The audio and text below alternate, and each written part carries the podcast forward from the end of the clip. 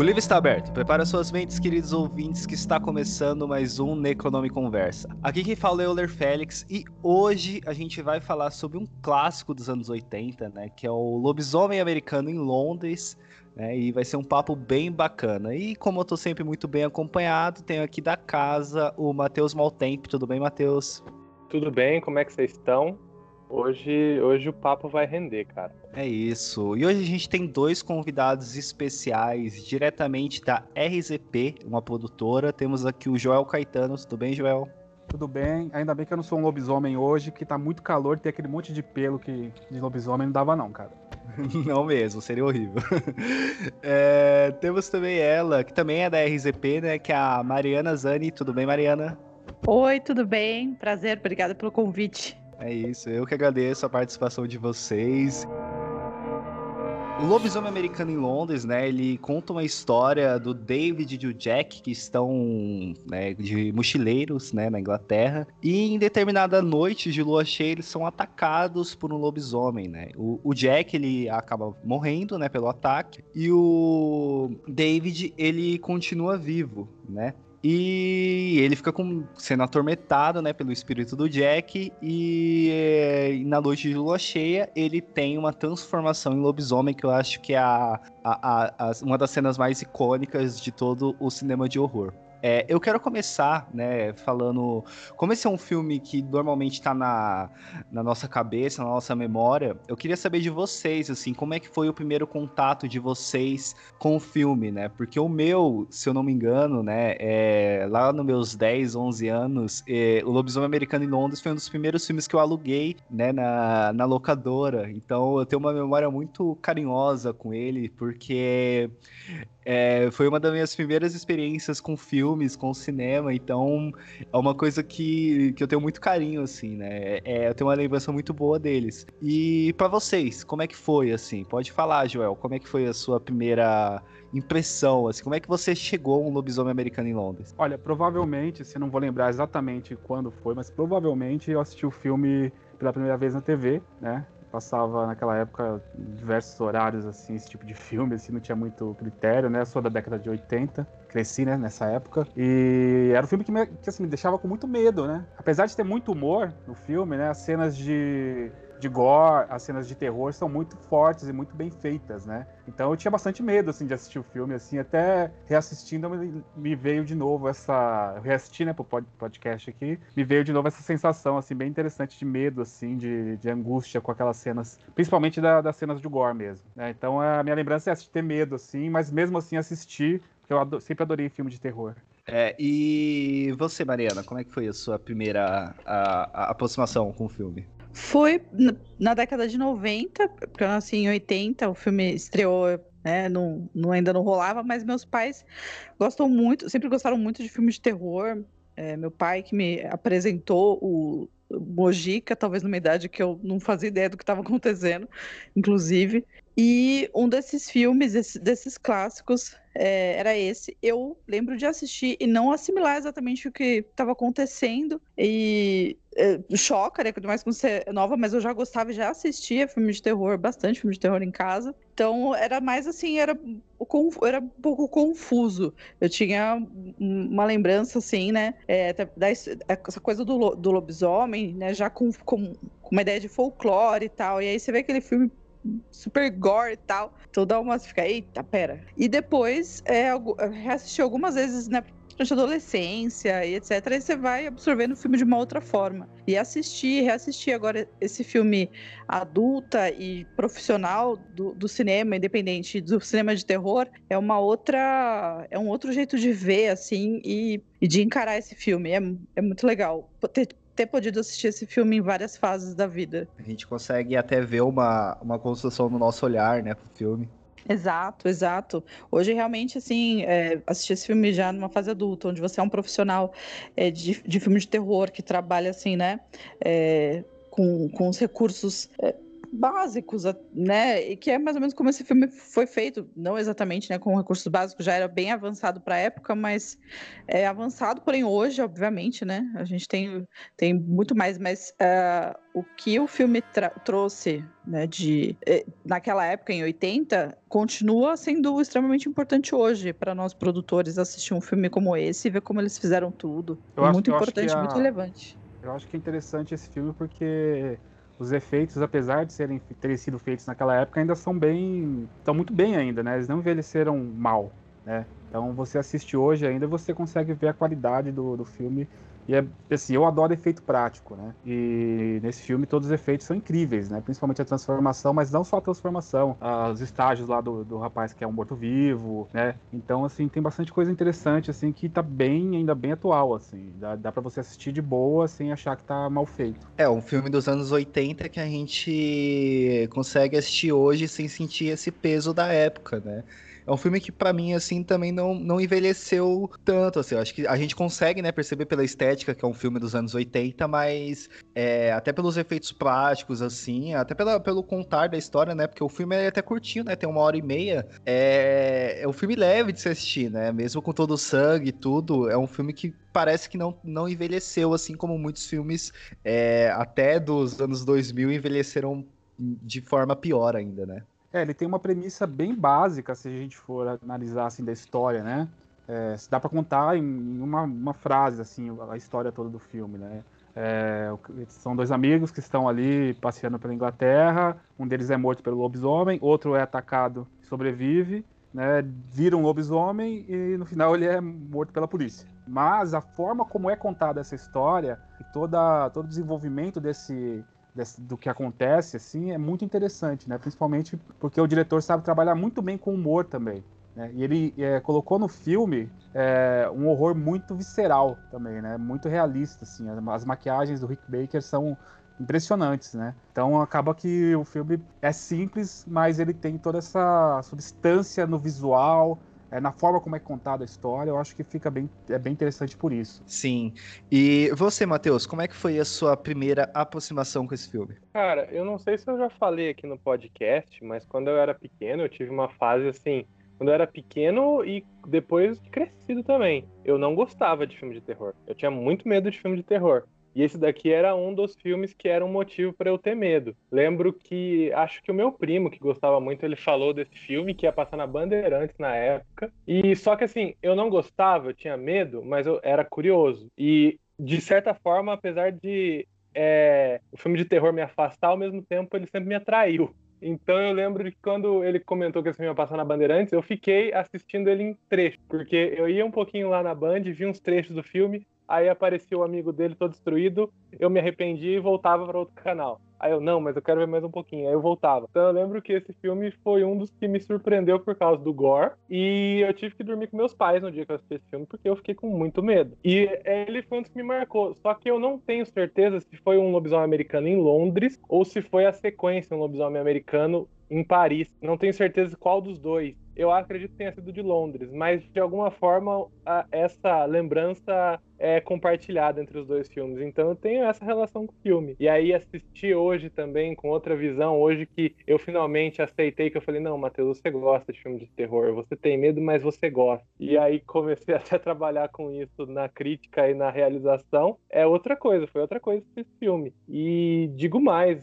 graças a Deus aos efeitos práticos, né? Coisa maravilhosa, dura bastante, é bom, tem valor agregado, que é o que vocês falaram. Esse filme ele tem muito valor agregado, apesar da narrativa simples. Então era essa mais ou menos a relação que eu tive com o lobisomem americano, mais ou menos parecida com todos os filmes de terror da minha infância e juventude. Que eu assistia um pouquinho, fechava o olho, ou então corria pra cozinha. É, já que o, Matheus ele, ele já citou, né, e todos nós aqui já acabamos falando dos, dos efeitos, né, eu acho que dá pra gente já adiantar e conversar sobre isso. É que uma das coisas que mais Eu acho que, na verdade, é a que mais aparece na nossa memória quando a gente lembra do lobisomem americano em Londres é a transformação, né, do David em um lobisomem, né? Que é aquele negócio muito corporal, assim. A gente vê estágio por estágio da, da transformação. E aí eu queria perguntar, né, pros dois que trabalham com, com produção audiovisual, né? Os três, né? Que o Matheus também trabalha com isso. É, se vocês puderem falar um pouquinho de, de dessa, desses efeitos, puderem um pouco. É, não sei se, se tirar o véu, né? Se dizer isso seria o correto, mas falar um pouco sobre como foi feito, se vocês conseguem ter uma noção mais básica, assim, de passar pra gente. Eu tava vendo aqui, inclusive, esse filme ele ganhou um Oscar por melhor maquiagem. Muito merecido também, né? É, e parece que foi que inaugurou o Oscar de maquiagem, de efeitos visuais, assim, de maquiagem, né? Parece que foi esse filme também é, do Rick Baker, né? Então ele é um filme que, que, que inaugurou esse tipo de, de, premiação no Oscar, né? Bem interessante isso também. E não é à toa, né? Porque ele, ele usou várias técnicas, né? Se você pegar o para assistir e decupar aquela cena, deve ser terrível, né? Imagina só. Tem, ali tem boneco, tem o cara é, maquiado, tem é, só pedaços do corpo ali que ele, que ele usa junto com o ator. Por exemplo, a mão, né, que cresce ali é o ator e uma mão falsa ali que por baixo tem um dispositivo ali que é ou pneumático ou por cabo que faz a mão crescer e, e por fora aquela pele falsa, né, que estica, né? A mesma coisa com o rosto, né? É, eu vi algumas fotos aqui do, do making off e tal. Você vê que tinha uma equipe enorme ali em volta só do, dos bonecos ali para poder fazer esse, esse, sistema funcionar, né? É, então cada plano ali é um tipo de efeito diferente, né? Por exemplo, os pelos, eles gravaram primeiro os pelos, eles enfiaram pelo na pele, né, numa pele falsa e puxaram e depois na hora de exibir eles exibem os pelos sendo é, ao contrário. Então parece que eles estão nascendo na, na, na, pele dele, né? Então tem várias técnicas ali de, de efeitos que são bem, bem assim, rudimentares e ao mesmo tempo sofisticados, porque acabam criando uma, uma, uma, uma coisa muito real ali, né? É tudo meio que feito na prática mesmo, no prático. O efeito prático é bom por isso. Tá na tela, é real e você acredita, né? E uma das, uma das coisas que eu vi também interessante em relação aos efeitos é que o diretor, ele queria que, que fosse feito com a luz acesa, sem sombras, sem escuridão, que às vezes ajuda a esconder os efeitos, né? Ajuda até a maquiar um pouco ali com a iluminação. E ele queria que fosse tudo feito com uma iluminação muito clara. Então o Rick Baker teve que se virar ali para poder fazer essa transformação e, e, sair de uma forma bem interessante do jeito que ficou no filme, né? Então é bem, muito, muito, muito bem feito, assim. Eu acho que todo esse esforço da, da equipe de maquiagem, de efeitos, valeu muito a pena. É, eu acho até que o filme ele envelheceu justamente assim tão bem por ter sido por, por ser prático, né? É, você comentou até que filmes dos anos dois, de 2000 envelheceram mal.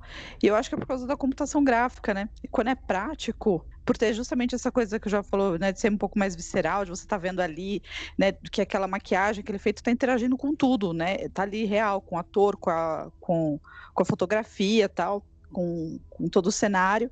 Então eu acho que é isso que ajudou com certeza esse filme a envelhecer é, tão bem e ainda ser referência, porque são, é, são esses filmes que aparecem né, de tempos e tempos que dão uma mudada assim no cenário do, do cinema e de todos os é, ou na maquiagem, enfim, ou na fotografia, esses filmes que fazem assim, que dão um estalo que faz depois todo mundo correr atrás. E eu fico imaginando assim, é, como que deve ter sido uma loucura é, para o Rick Baker desenvolver tudo isso, né, é, fazer tudo isso nascer. E essa mistura de técnicas é, utilizadas, né, de tanto da maquiagem quanto os, é, tudo que eles tiveram que usar, enfim, é muito louco. E é, é como já comentou a equipe, né, de, de pessoas envolvidas, é, confiando nesse trabalho que, enfim, ia, dar certo. Então, acho que isso também, para nós que fazemos cinema, cinema independente, que a gente depende muito, inclusive, dessa vontade da, da equipe de acreditar numa coisa que tá ali, assim, olha, gente, a gente tá confiando que vai dar certo. Então, isso é muito inspirador também. Quando você assiste um filme desse e, e a gente conhecendo bastidores de, de cinema, porque os bastidores, assim, é lógico que a nossa realidade é uma equipe ultra reduzida, mas algumas questões, eu já estava falando sobre isso até numa última live, né? Algumas questões de filmes, seja seja uma produção grande ou uma produção independente, alguns problemas são comuns, iguais para todos. Você vai mudar, né, né, Joel, que você comentou isso, o que vai mudar é o orçamento e o número de pessoas envolvidas. Mas o, os problemas são basicamente os mesmos. E eu acho que uma, um dos medos que o friozinho na barriga, acho que é esse, assim, né? Putz, será que realmente vai funcionar e tal? Ali na hora, você pode até testar, você pode planejar, mas às vezes ali na hora, na hora que é o diretor dá a ação, é que, que você realmente vai saber se o negócio vai, vai rodar legal.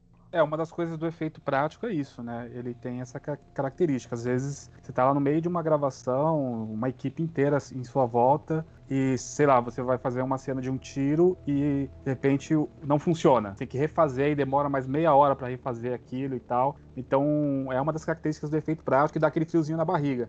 Mas é sempre um, uma coisa muito gratificante quando funciona e quando fica, quando fica tão bem feito quanto, quanto nesse filme, né? O David Sandberg, que dirigiu o Lights Out, a versão curta e tanto longa, ele tem um canal no YouTube que ele mostra os bastidores dos filmes dele, né? Apesar de ele ter trabalhado com Shazam, Lights Out, orçamentos maiores, ele brinca que dirigir, fazer filme, fazer cinema, na verdade, é resolver problema. Essa, esse é o trabalho de quem faz cinema. E você percebe isso sendo aplicado no, nessa cena da transformação do lobisomem, né?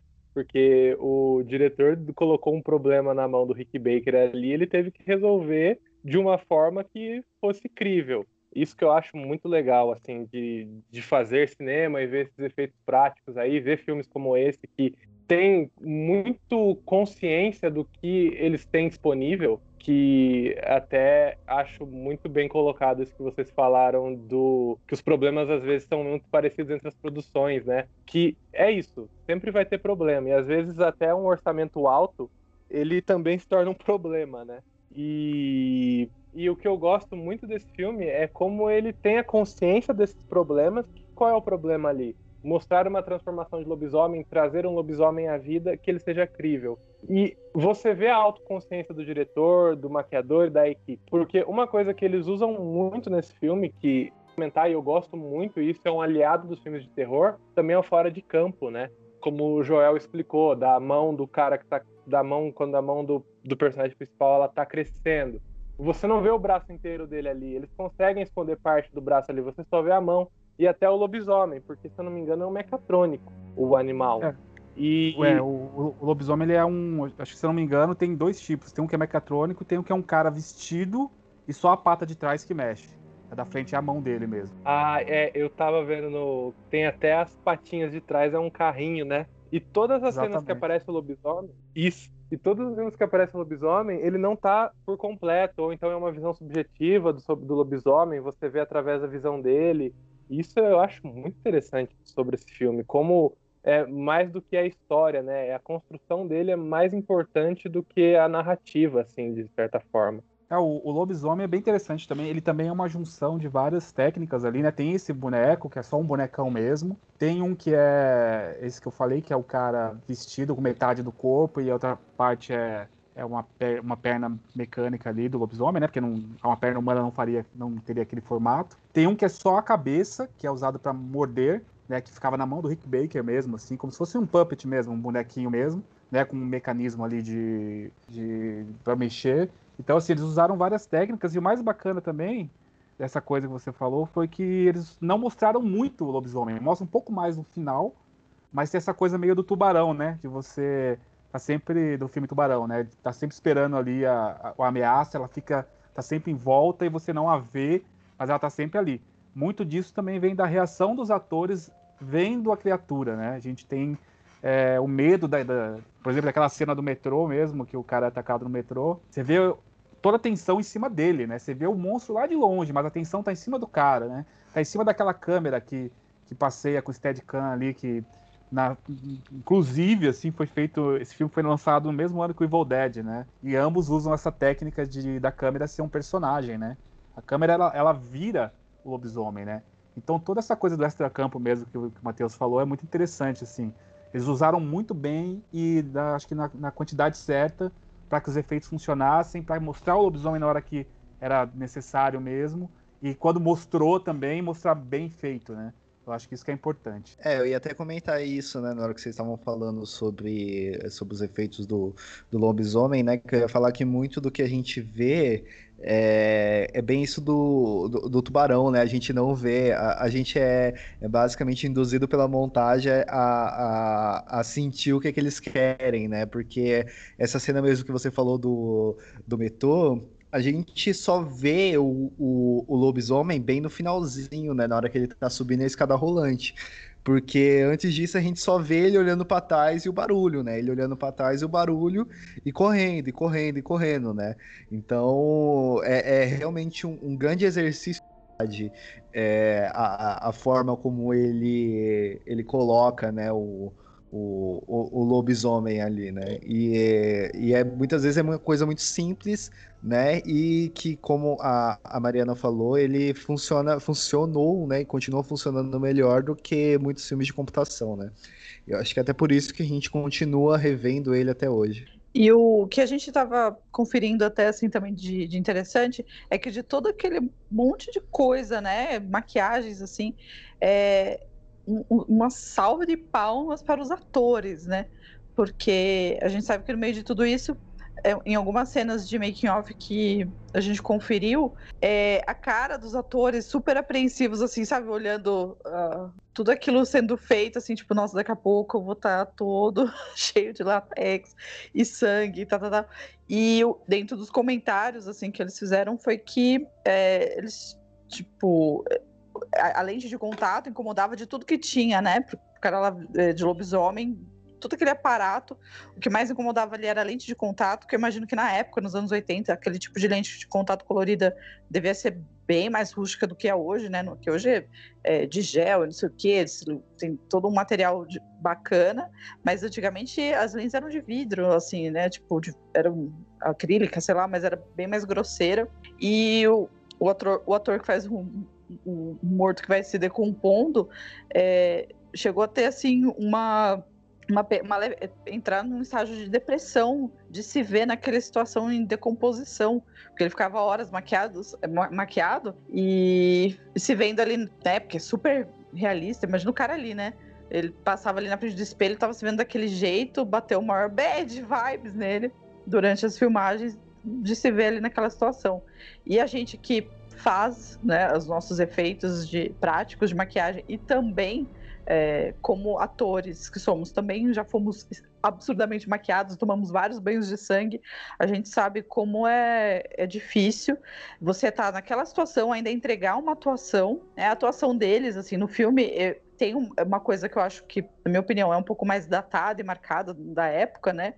Tem até, tem até um visual assim, que, que enfim, tudo condiz, né, com, com a década, mas a gente fica imaginando a dificuldade de você entregar atuação, atu você atuar humano e atuar bicho, atuar fera, é outra coisa, né, e todo maquiado e tal. Então, aproveitando que a gente está nessa linha de raciocínio, fazer essa já fazer essa abertura para falar um pouco sobre esse trabalho dos atores e de como é difícil, tanto para quem está maquiando, mas como para o ator, lidar com toda aquele, com aquela situação de maquiagem e ainda ter que entregar a atuação. E eu, o Joel sabe ainda mais do que eu o que é passar, às vezes, horas e horas num set maquiado, assim, tomado banho de, de sangue e ter que estar ali atuando. Falou ação, você tem que estar pronto. E entregar a atuação de terror é, é, tão difícil quanto entregar drama e qualquer outro gênero, se não mais, porque você tem que justamente passar o que a gente está falando, né? Essa sensação de, de medo, de pavor, de, de, né? O ator tem que trazer isso pra gente, senão a gente não compra, né? É, exato, né? Eu imagino que, que para fazer, né, é, atuar mesmo, né, já deve ser muito difícil, ainda é cheio de aparatos, assim, seja algo que dificulta um pouco mais, né, tanto pra, pelas expressões ou, ou, ou pela o, própria, a própria situação em si deva, deva precisar de mais coisas, né, e vocês vão saber falar muito melhor do que eu sobre isso. É, tem uma, uma um lance na, de trabalhar com maquiagem, assim, que é a espera, né? Você geralmente passa horas numa cadeira de, de maquiagem ali, sendo trabalhado ali a maquiagem, todo o aparato que você vai colocar no rosto, na mão, no corpo. E aí você vai lá filmar, de repente é um plano. Nesse filme, por exemplo, essa cena da transformação, eu, imaginei, eu imagino que tenha sido assim, né? Porque ela é toda picotada, se você for ver. Fica um tempo ali, claro, na, é legal que eles até mantêm um tempo assim na tela, né? Os efeitos, né? Não, não enganam a gente mas tem um corte. Então cada corte ali é um pouco mais, é, aumenta um pouquinho mais ali o nível de, de lobisomem do, do cara, né? Ele vai virando mais lobisomem. E aí eles fizeram isso com, com cada, cada vez com maquiagem diferente.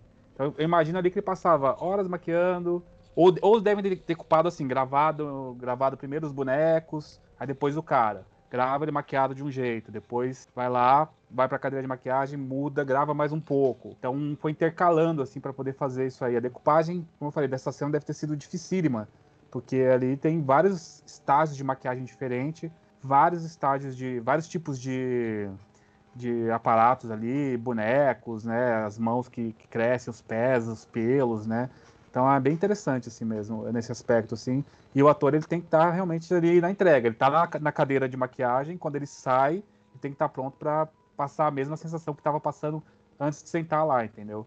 Então é bem, bem complicadinho mesmo, mas os caras conseguiram fazer muito bem, assim. Eu gostei bastante, eu gosto muito do resultado. Para mim é a melhor transformação do lobisomem da história. E a pessoa que fez a continuidade dessa cena tirou um ano sabático depois desse filme, né? Porque o estresse e os cabelos brancos que essa pessoa ganhou, nossa senhora.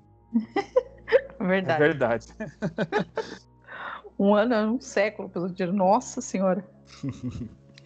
É, vamos passar um pouco né, para a história, né? A gente acha que ficou bastante no, nos efeitos, né? É, eu acho que essa, essa pegada do, do, do cadáver que vai aparecendo dele assim ajuda bastante a, a quebrar um pouco do clima do horror, assim, né? Mesmo que a gente vai vendo ele ele se decompondo, né? Por exemplo, naquela cena que eles já estão naquele cinema adulto, né? Ele tá tudo muito tenso, não, porque você tem que se matar. Não, mas como é que eu vou me matar? Aí eles começam a ter uma discussão enorme sobre é, qual seria a melhor forma dele morrer, dele se matar. Né? Eu acho interessante das cenas de diálogo desse filme que é, todas elas têm alguma coisinha acontecendo no, num plano de fundo, assim, né? É, por exemplo, essa daí estão, vão discutir o que, que é, como é que ele vai se matar. Tem a cena, por exemplo, uma cena boba de, de conversa que os policiais estão na, na sala do médico, que tem um dos policiais que é todo atrapalhado, derruba uma, uma, uma coisa no chão e tem que ficar pegando ali, todo atrapalhado e tal. Então, assim, o diretor ele nunca deixa, mesmo que seja um diálogo bem corriqueiro, ele nunca deixa a cena é, parada, né? Tá sempre acontecendo alguma coisa, assim, né? Então, acho que muito do humor vem disso aí no filme, né? Que o pessoal fala. Eu não acho que é um filme de, de comédia, eu acho que é um filme de terror, mas ele tem esses alívios cômicos assim que funcionam muito bem, assim, ao meu ver. Sim, né? Eu acho que uh, não tem nem como, né? Eu, eu, até imagino que tenha pessoas que coloquem ele na caixinha da comédia, assim, mas é, tanto pela história quanto pelas cenas em si, eu acho que fica, fica muito difícil de se defender, né? Isso, né? Eu sei que tem muitas. É, é, na verdade, é aquela, né? A gente. Uma coisa que eu gosto sempre de falar é que um bom filme de horror, assim, ele passeia muito entre os gêneros, né? A gente vê, por exemplo, os filmes da Gabriela Amaral Almeida, ele passeia muito entre é uma questão mais social, né? A gente vê o da Juliana Rojas, né? O Sinfonia da Necópole, que é um musical, o as boas maneiras mesmo, tem hora que passa pelo musical. Então, o, o, o, horror, assim, muito quando muito bem feito, assim, ele dá uma passeada muito bem entre os gêneros, né? Os filmes do Jordan Peele mesmo, né? Ele dá, como Jordan Peele, ele tem a, aquele pé dele, né, no, no humor quando ele fazia séries. É, tem, tem cenas bem engraçadas e cômicas, assim, né? É, eu acho que é bem natural do, assim, vir diretores que vieram da comédia fazerem terror, assim. Eu mesmo, quando comecei a fazer, meus filmes tinham muito, muito humor, né? Eu comecei a fazer filmes com um pouco mais de só terror mesmo, é, de 2013 para cá, mas eu comecei em 2000 e 2000, por aí. então, assim, é...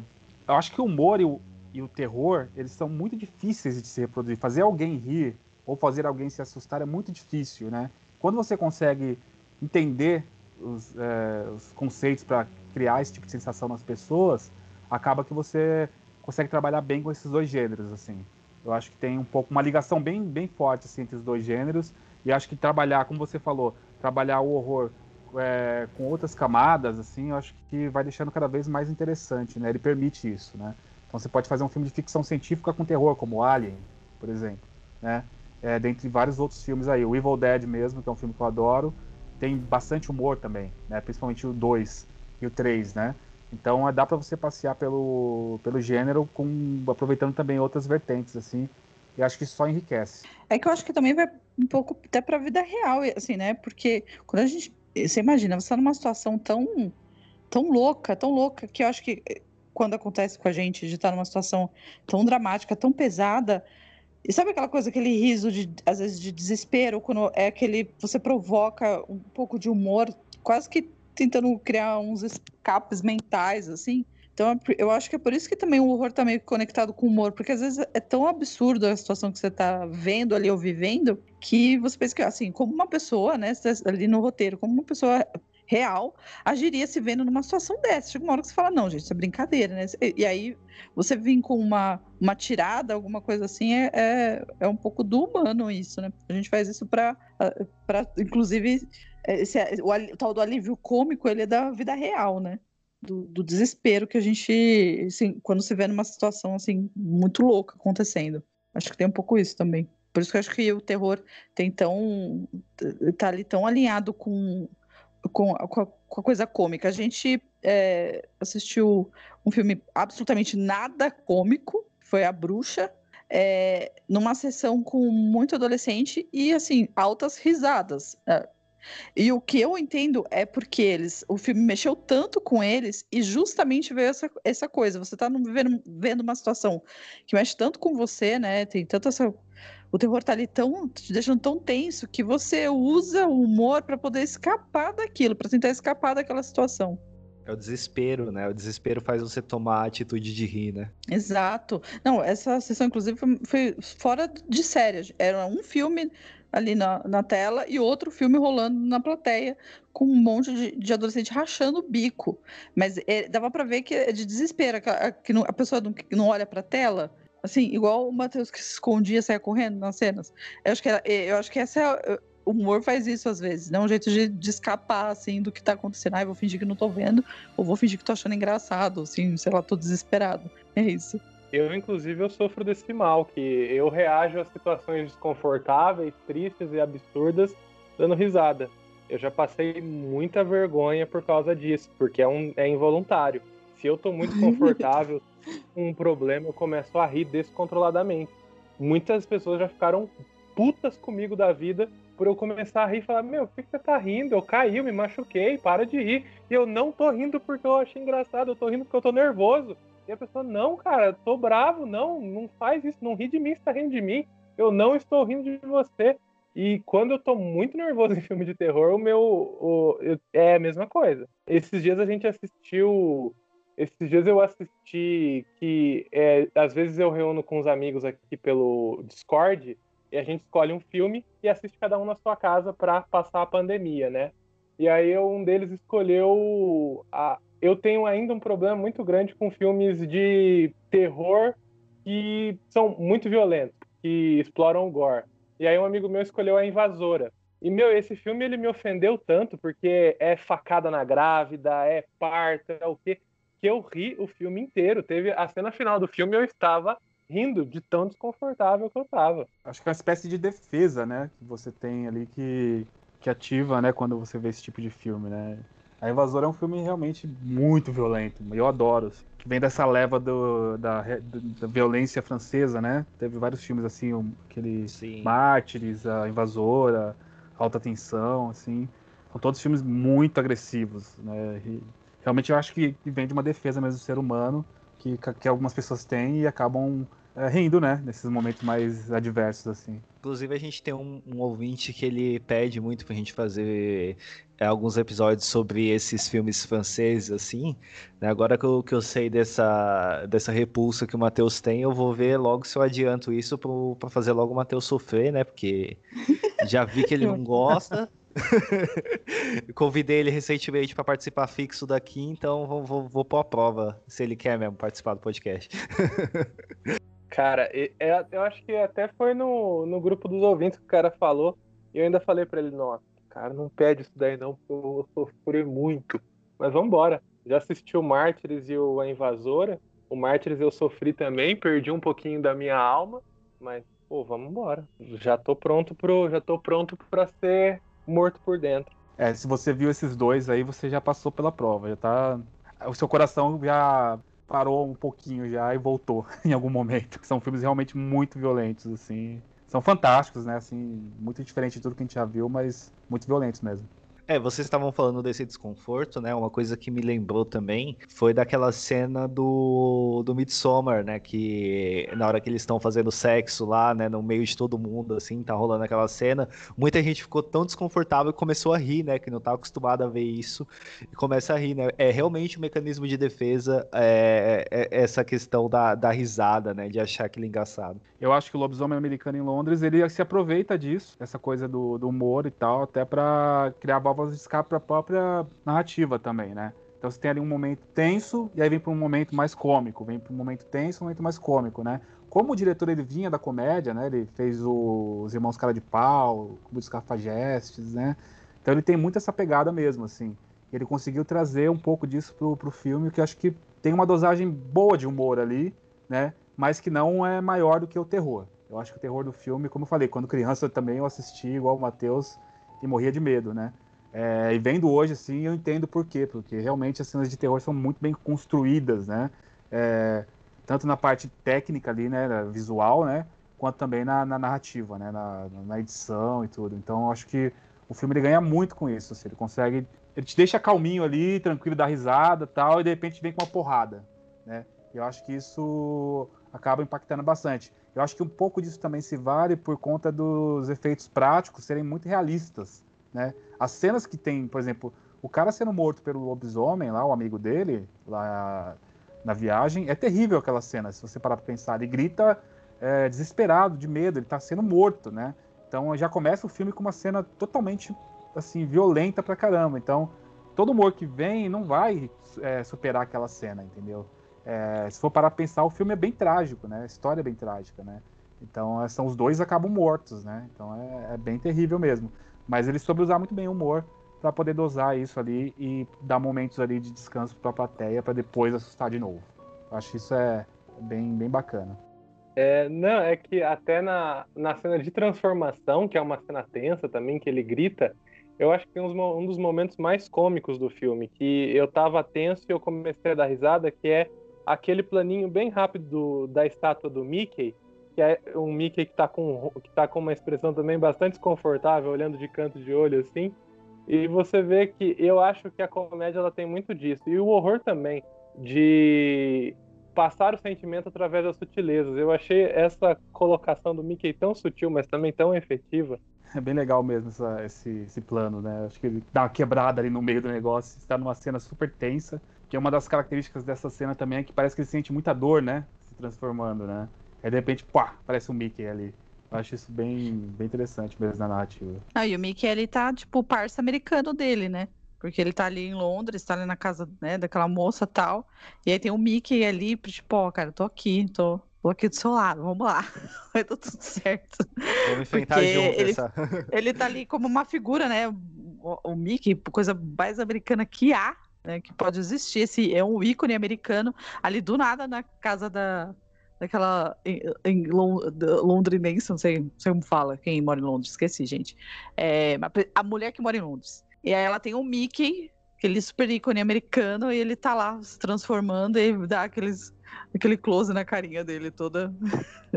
é, é, é, a sacada é excelente, assim, de ter colocado. O pessoal da direção de arte arrasou também. Deve ter sido, obviamente, aquele Mickey foi pensado, estava no roteiro, mas o pessoal da direção de arte caprichou. Aliás, a direção toda de arte desse filme é bem legal, né? Um, show à parte. A direção de arte, o figurino dos, do, deles também. É, da, da, da, enfermeira até, eu acho sensacional. Achei, assim, é, todo o trabalho que eles fizeram de, de visual, assim, todo é, é demais, é um show. O apartamento dela, super bacana, o cinema, todas as locações. É, o começo do filme, aquela locação é sensacional. Isso brilha, ajuda o filme realmente a, a brilhar, ele cresce muito. Falando essa coisa do figurino, ali tem uma, uma curiosidade assim que eu vi eh, assistindo os making offs, que fala que eles usaram aquelas roupas, né, no começo ali, que são aquelas jaquetas, né, para dar a impressão que eles eram meio astronautas assim num lugar desconhecido, né, indo para um planeta desconhecido. E aí tem o lance é, do protagonista usar vermelho para fazer uma referência a Chapeuzinho Vermelho, E também quando eles chegam no lá no naquele bar, você vê que eles são muito diferentes assim dos outros das outras pessoas, né? Principalmente a paleta de cores assim. Todo mundo meio cinza, meio marrom e eles estão com aquele vermelho, aquele, se não me engano, outro é azul, né? Não, não me lembro agora, mas são cores bem bem bem berrantes assim, né? Então você vê que toda a decisão do filme é pensada, né? É... Mariana estava falando até também da, do cenário de gravar e tal. É... Eles tiveram para gravar em Londres ali naquela, naquela rua lá, eles só puderam só só ir quatro pessoas da equipe assim, o Rick Baker, os dois atores e o diretor, e eles soltaram uma bomba lá. Isso é uma curiosidade bem interessante. Soltaram uma bomba que não tinha sido autorizada pela polícia e acabaram alguns deles sendo presos, assim. Então, essas coisas acontecem também. É, quando a gente tava falando dos problemas de filmes, né? Acontecem nas produções, assim, e a gente tem que se virar depois para resolver, né? Então, é, realmente você vê que é um filme muito, também feito de forma muito visceral também, né? Feito ali de coração mesmo. Os caras é, acabaram até sendo presos para poder fazer o filme, né? É, e, e, já partindo já pro, pro final do filme, né? Uma coisa que o Joel falou, e eu acho que, que é, é muito, muito certo, né? Do que, que é o filme, é que ele realmente foi muito trágico, né? E, e, tudo que a gente vê, ele vai se construindo e ele morre, né, na, nos braços de quem diz que ama ele, né? Tipo, a, aquele final é muito trágico mesmo, né? E acaba, acaba sendo tocante pela, pela forma que se dá, né? A mulher, ela, a, a mulher londrina, né? Ela, ela descobre o amor ali nele, né? E, e vê ele morrendo assim quase que dos seus braços, assim, né? Mas literalmente na sua frente. Eu acho que, que isso deixa bem claro, assim, de, do que, que é esse filme, né? Mesmo que ele tenha os momentos cômicos, né? Ele, ele realmente ele, ele acaba se tornando uma tragédia no final. E, tudo acaba sendo construído para isso, né? Mesmo que a gente não tenha, tipo, grandes momentos dele como lobisomem, né? Desde o início do filme a gente vê ele falando dessa transformação, a gente vê a transformação sendo tão visceral, a gente vê o que esse lobisomem faz para realmente é, culminar naquele, naquele final ali da morte dele, né? É um filme totalmente sem final feliz, né? Se alguém acha que se passa assim pela comicidade, é muito dentro do que a gente falou mesmo, porque ele é um filme bem corajoso, porque ele acaba malzão, né? Acaba com a vida dela, acaba com o cara, ele morre, uma desgraceira sem fim, né? Haja terapia para ela depois. É, para a mulher londrina, gente, eu esqueci o que era Londrina. É o calor, tá muito quente, o cérebro tá derretendo pelo nariz. Mas é, eu acho, assim, esse filme é, é muito legal por isso, porque é, alguns filmes de terror hoje tem, são tentam finais assim onde sempre tem o é aquele cara que pessoa, o protagonista, a mulher, o homem que você está acompanhando, ele sobrevive lascado no final, né? Todo ferrado, mas sobrevive e vai embora ali sozinho, pega o carro e vai embora uma música é, emblemática no fundo. Esse filme não, ele pega o cara que você está acompanhando ali, o protagonista, e dá um final assim trágico para ele e para a companheira dele e para o amigo dele, ou seja, acabou, né? É muito corajoso por isso. É, e uma coisa que você falou agora, e eu acho interessante a gente comentar, né, que é sobre a música, né, você falou da, é, de como é costume, né, desses filmes. O legal do, do Lobisomem Americano em Londres é que a gente vê, né, no filme inteiro, falando da lua cheia, da lua cheia, da lua cheia, e todas as músicas que a gente vê no, no filme, eles têm é, ligação com a com, com a lua, né? Eu lembro que até, é uma coisa que eu esqueci de comentar no início, mas a minha primeira. É, uma das minhas primeiras experiências com rock, né, com Creedence, foi com, com esse filme, né? Porque em determinado momento ali do filme ele toca. É, o diretor até queria pegar outras músicas, acho que uma do, do Elvis, eu acho, se não me engano, e uma do Bob Dylan também, que tinham também a ver com lua, assim.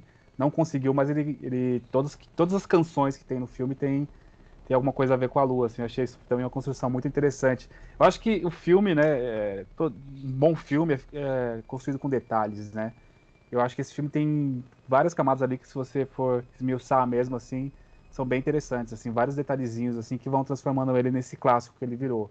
Eu acho que esse final trágico aí, como você mesmo falou, ele é, ele prova que o filme realmente é um filme de terror, né, os dois caras jovens que foram lá viajar tinham planos, né? Eles conversam no início do filme sobre os planos que eles tinham, eles acabam sendo mortos ali em uma terra estrangeira, né? Então é, é muito interessante isso, assim. E acho que mostra o que, que é o filme, né? O filme realmente é um filme de terror, é um filme pesado, que tem momentos cômicos. E eu acho que essa situação do lobisomem americano em Londres é, é muito comum. Eu estava até lendo quando assisti o filme que eu confundi alguns subgêneros, mas é, é, é, um dos tipos de horror que eu acho o pior horror que tem, assim, no bom sentido. De que se você para para pensar, aquela situação toda é horrível, que é o body horror, que são as mudanças corporais e o protagonista ele não tem controle sobre elas. Porque se você pega e pensa, o Halloween, Michael Myers, a Jamie Lee Curtis, ela é a vítima. Mas se ela, o jeito, como ela resolve a situação? Matando Michael Myers. A Ellen Ripley no Alien, a gente pode matar o Alien. Mas aqui o problema é o personagem principal, sabe? Então você não tem mais controle sobre o seu próprio corpo e você está ferindo pessoas inocentes, pessoas que talvez você ame também, porque a, a enfermeira londrina, como a Mariana disse, ela também era um alvo se, ele tivesse no, se ela estivesse no apartamento com ele. E a situação toda, o único jeito dele dar um fim nisso é acabando com a própria vida, mas o cara queria viver também, sabe? E eu acho isso foi uma coisa que sempre mexeu muito comigo, que é você fazer mal a outra pessoa sem você querer fazer mal àquela pessoa. Isso é uma das coisas até que eu tinha muito medo do exorcista, porque é é também uma coisa que a Reagan ela não tinha controle sobre o próprio corpo, sabe? E aqui é a mesma coisa, por isso eu acho esse tipo de horror aquele horror que é e o único jeito, nesse caso aqui do filme, o único jeito era matando ele, era ele morrendo. Ele não tinha um, uma chance, ele não tinha um final feliz. Não, eu até não lembrava da história, até fiquei pensando, ah, não, deve ter aquele livro de algum maluco da Idade Média que conseguiu dar um jeito no, no, na maldição do lobisomem. Mas não, o final da maldição foi bala. É interessante que tem essa coisa fatalista mesmo. Do decorrer do filme, da história, você vai vendo que não tem, não tem escapatória. Ou ele morre, ou a maldição continua, né? Eu acho que isso também traz essa, esse peso pro filme, assim, pra história, né? E, pô, é um final bem triste, assim, se for ver. É porque os dois encontraram ali, tanto a enfermeira quanto ele, encontraram o amor ali na, nessa situação que não pode ter, não, não pode ser continuado, né? Então acho que o filme tem essa coisa também desse, desse amor que foi cortado de forma abrupta, né? Com a morte dele. É, e o, o legal é que a, o peso não é só em cima dele, né? E eu acho que isso deixa tudo mais trágico, né? Porque a, o peso da maldição que ele carrega, ele carrega todo mundo que ele matou.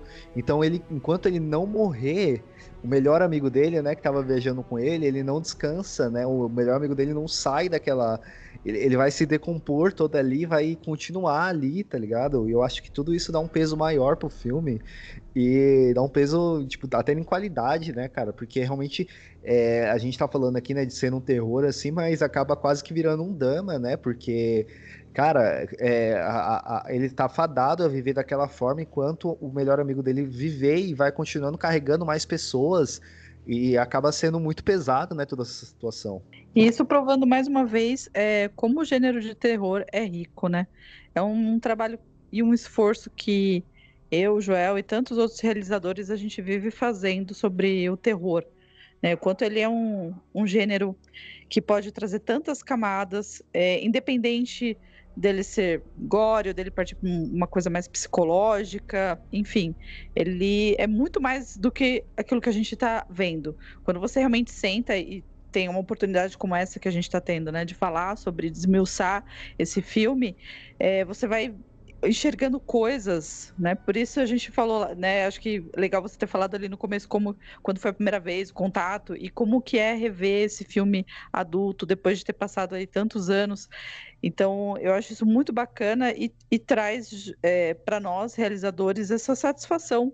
Né, de, de poder valorizar esses filmes que fazem parte aí da, da história do cinema de, de terror e que reforçam como esse gênero é rico como ele é cheio de camadas e surpresas e que terror não é não é uma galera maluca ligando a câmera e tacando sangue, né? É, você vai ler sobre a produção do filme, vai estudar, vai pensar sobre esse filme e descobrir como cada coisa ali é importante, os significados, enfim, todas as mensagens que o filme quer passar, né? Que é muito mais do que tem cenas ótimas, tem cenas de transformação perfeitas, mas tem muito mais. É, e para encerrar, né, sobre esse filme que é, todos nós aqui renovamos a nossa paixão por ele, né, é, vamos fazer nossas considerações finais, né. É, para mim, assim, o filme continua muito bom, né, eu continuo gostando muito dele e ele continua sendo aquele filme que eu gosto de rever sempre que dá, assim. Né? Então, é, vamos, vou chamar aí para as considerações finais, para a gente já encerrar esse episódio que foi bem legal. Então, Mariana, diga aí suas considerações finais sobre o filme. Bom, é, eu acho que eu acabei explanando principalmente sobre a importância deles com relação ao gênero, para quem realiza e para quem gosta de terror. É, vou deixar de consideração final um pedido para que quem está ouvindo e não teve a oportunidade ainda de rever esse filme, que reveja e venha com a gente nesse mergulho, de dar essa, essa pensada sobre o filme um pouco além. Mas então, é, fica esse convite para quem não não só assistiu na infância ou na adolescência, assista novamente e faça também essa reflexão e ouça esse podcast de novo e, e, e teça aí os seus comentários e converse com seus amigos online sobre ele, porque eu acho que é, é justamente isso que realizadores de, de filme pretendem. Né, que você e o filme ele fica aí vivo durante décadas e décadas para isso, para a gente poder refletir, falar sobre eles e usá-los de inspiração e de motivação para a gente produzir e continuar curtindo e assistindo esses filmes. É isso, Joel. Bom, quero dizer que o filme realmente continua muito, muito bom ainda para mim. Eu assisti, reassisti aqui pro podcast, foi assistir totalmente amarradão aqui, bem feliz assim de, de poder rever o filme. Eu acho que é um filme que realmente entrou para a história, não só pela maquiagem, mas pela forma como é construída essa história, que é simples, mas é, cheia de nuances ali, é, principalmente pelo humor que tem também, e a parte trágica, né? É, e ele também foi responsável pelo thriller do Michael Jackson, né? Não sei se vocês sabem, o que é uma das coisas que eu mais eu acho mais interessantes também assim na de video, videoclipe, né? Que o Michael Jackson contratou o diretor e toda a equipe para poder fazer esse clipe, né? Com, com as características do, do Lobisomem Americano em Londres, né? Então acho que ele também, além disso, ainda nos deu esse presente. Então é um filme que é maravilhoso, acho que tem que ser revisto mesmo e sempre ser cultuado, porque é um filme que, sei lá, nunca vai ser. nunca vai envelhecer mal. Assim, acho que é um filme que vale a pena a gente sempre assistir. É, se eu não me engano, essa vez com o Michael Jackson foi a, a, a, outra vez que eles dois trabalharam juntos, né? Tanto o diretor quanto o cara do efeitos práticos, né? Sim, eles trabalharam, ele contratou a equipe de, de efeitos e, na verdade, a equipe do filme para poder fazer o clipe, né? E aí deu aquele resultado maravilhoso, né? Que a gente já viu na tela, assim. Então acho que rendeu, né? Essa parceria. Sim. E, Matheus, suas considerações finais? É, eu, isso tudo que a gente falou aqui só reforça o porquê eu comentei no início que eu não gostava muito de filme de terror quando eu era pequeno, tinha medo, mas eu tinha aquela. Eles me atraíam ao mesmo tempo, e aí que eu finalmente descobri, não, eu, pô, eu gosto desse gênero e quero fazer, quero assistir, quero falar sobre ele, e eu me apaixonei por esse gênero. Por filmes como esse, que, e por, por essa discussão que a gente teve aqui. E foi no terror que eu descobri um gênero cinematográfico que eu realmente me interessasse 100%. Porque eu sempre gostei do gênero fantástico e tive vontade de fazer ele, tive vontade de escrever. E o terror, ele abriu essa possibilidade. Porque, justamente por esse esquema dele ser esponja, ele, ele tem tudo. Você pode ter o drama, você pode ter o western dentro dele, você pode ter a comédia. Essa, essa gama de possibilidades que ele traz, essa gama de interpretações políticas, sociais, ou não necessariamente tão críticas assim, é, é, é, me fez me apaixonar pelo gênero. E esse filme aqui, assistindo ele, foi reassistindo ele, só me, e conversar com vocês sobre ele, só me fez ter certeza mais de que, pô, esse é o gênero de filme, esse é o gênero cinematográfico certo. Esse é o gênero que eu realmente sou apaixonado. E sobre o última consideração final do lobisomem americano, eu ainda achei ele bastante atual, porque na cena em que eles prendem o lobisomem dentro, o lobisomem dentro do cinema adulto, os policiais falam para as pessoas que estão passando na rua: por favor, vão embora, tem uma criatura aqui dentro, não aglomerem, porque aglomeração vai causar problema.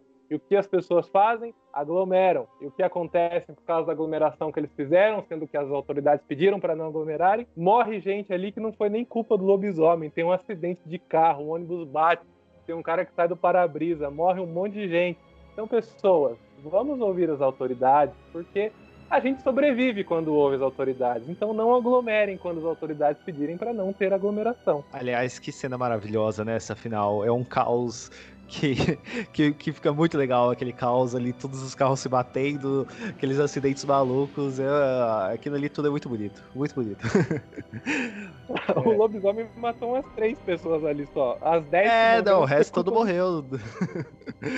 Não, o Matheus agora eh, lançou um hino, né? Fechou, fechou e já vinculou com a vida real 2020. Adorei. Considerações assim, lacra lacradas com chave de ouro.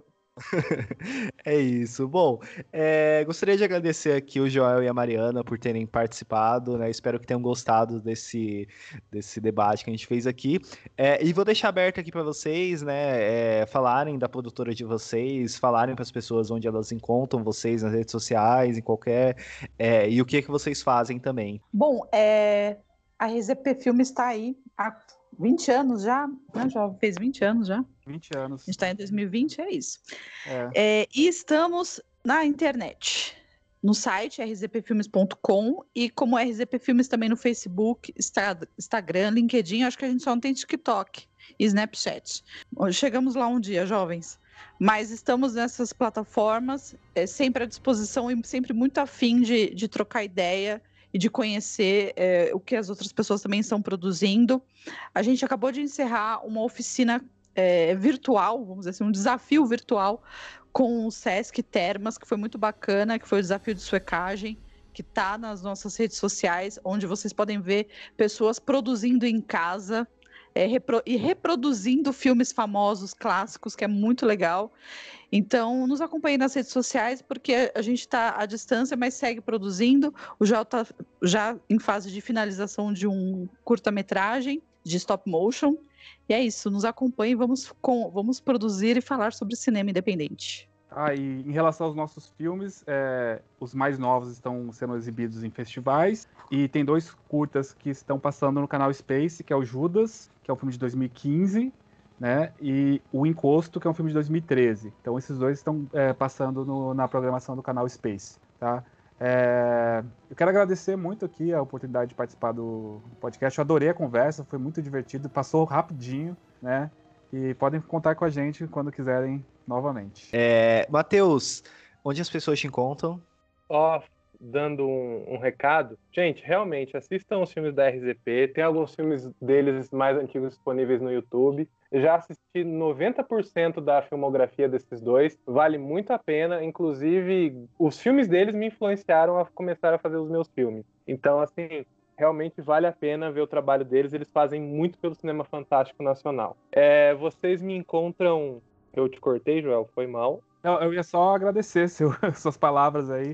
Pra gente, assim, é uma honra enorme saber que as pessoas foram influenciadas de alguma forma pelo nosso trabalho, assim. Então, é, muito obrigado pelas suas palavras e poxa, a gente tá junto aí, somos parceiros agora de, de profissão, né? E obrigado por assistir é. e sobreviver. É sempre muito bom saber que os nossos. que as pessoas que assistem sobrevivem, gostam e são mais doidos que nós ainda e vão mergulhar e se enfiar para fazer filme também. Obrigada de verdade, Matheus. Pô, eu realmente gosto muito do Minha Esposa é um Zumbi que tá lá no YouTube. Eu já vi esse filme várias vezes. Parabéns pelo trabalho de vocês mesmo. É, Legal. Vocês me encontram no no Instagram, arroba MatheusMaltemM, no Twitter, arroba MatheusMaltemp, e todas as quintas-feiras no podcast do Economic Conversa. É isso, eu gosto dessa metalinguagem aqui, né? Quando, quando você parar de falar isso, eu sei que você já, já acabou a magia de quem acabou de entrar no podcast, aí eu já te demito e te contrato de novo só pra você ficar feliz. Mas é isso, galera. A gente tá indo por aqui, a gente volta na nossa próxima semana. Continuando, né, esse especial, porque a ideia é nesse outubro a gente lançar episódios sobre é, especiais sobre monstro, né? Nosso nossa temática de outubro vai ser sobre monstros. E semana que vem a gente volta com mais outro episódio sobre o filme de monstro. Então, até lá e tchau.